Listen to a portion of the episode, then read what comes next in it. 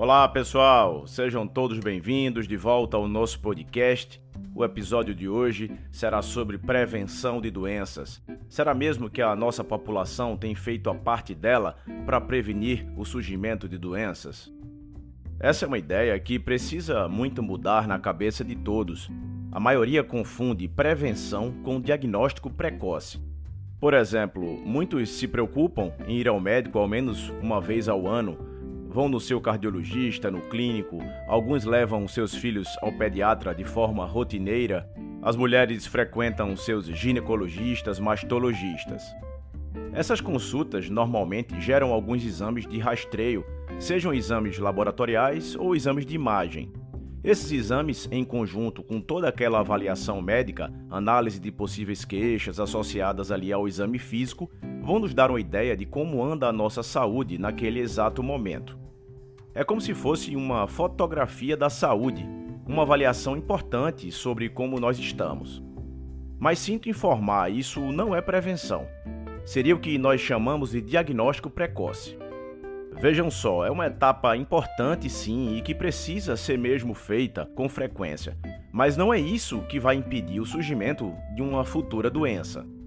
Vamos aproveitar o mês de outubro como exemplo, já que nesse mês se divulga tanto o Outubro Rosa, uma campanha de conscientização sobre o câncer de mama.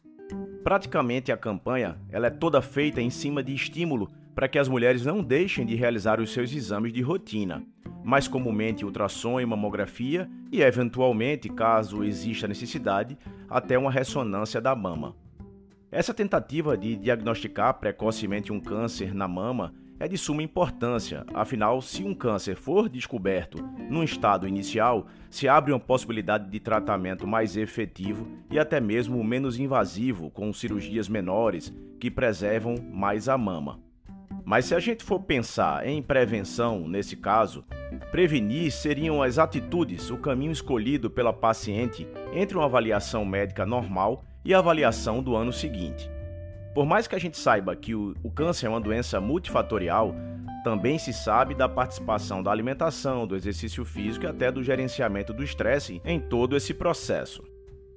Eu vejo algumas pessoas que têm condições de pegar um avião e passar por aqueles programas de check-up nos melhores hospitais de São Paulo, aqueles em que praticamente a pessoa se interna e passa um, dois dias sendo avaliado por uma série de profissionais realizando dezenas de exames.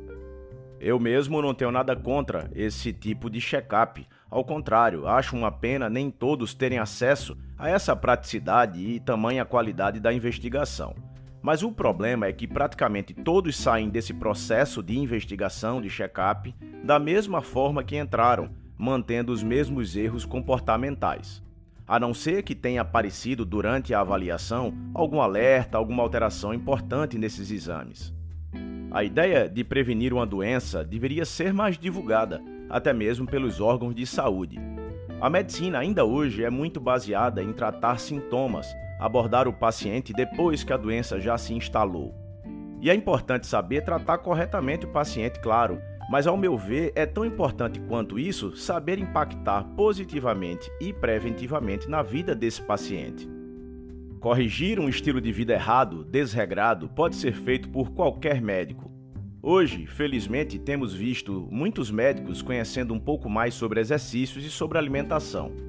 Não adianta somente mandar o paciente fazer uma dieta, precisa orientar que tipo de dieta vai melhorar a saúde do seu paciente.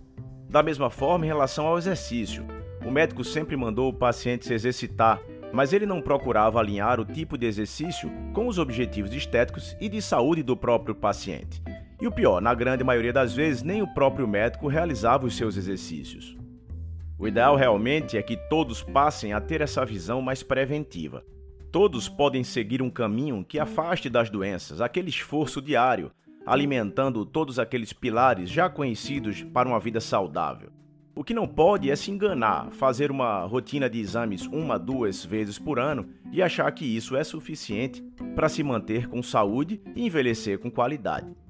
É como todos nós sempre ouvimos dos nossos pais e eventualmente dos nossos avós: prevenir vai ser sempre melhor do que remediar. Então é isso, pessoal. Fiquem de olho se vocês realmente estão fazendo uma prevenção, fugindo, se afastando daquele caminho que termina levando ao surgimento de doenças.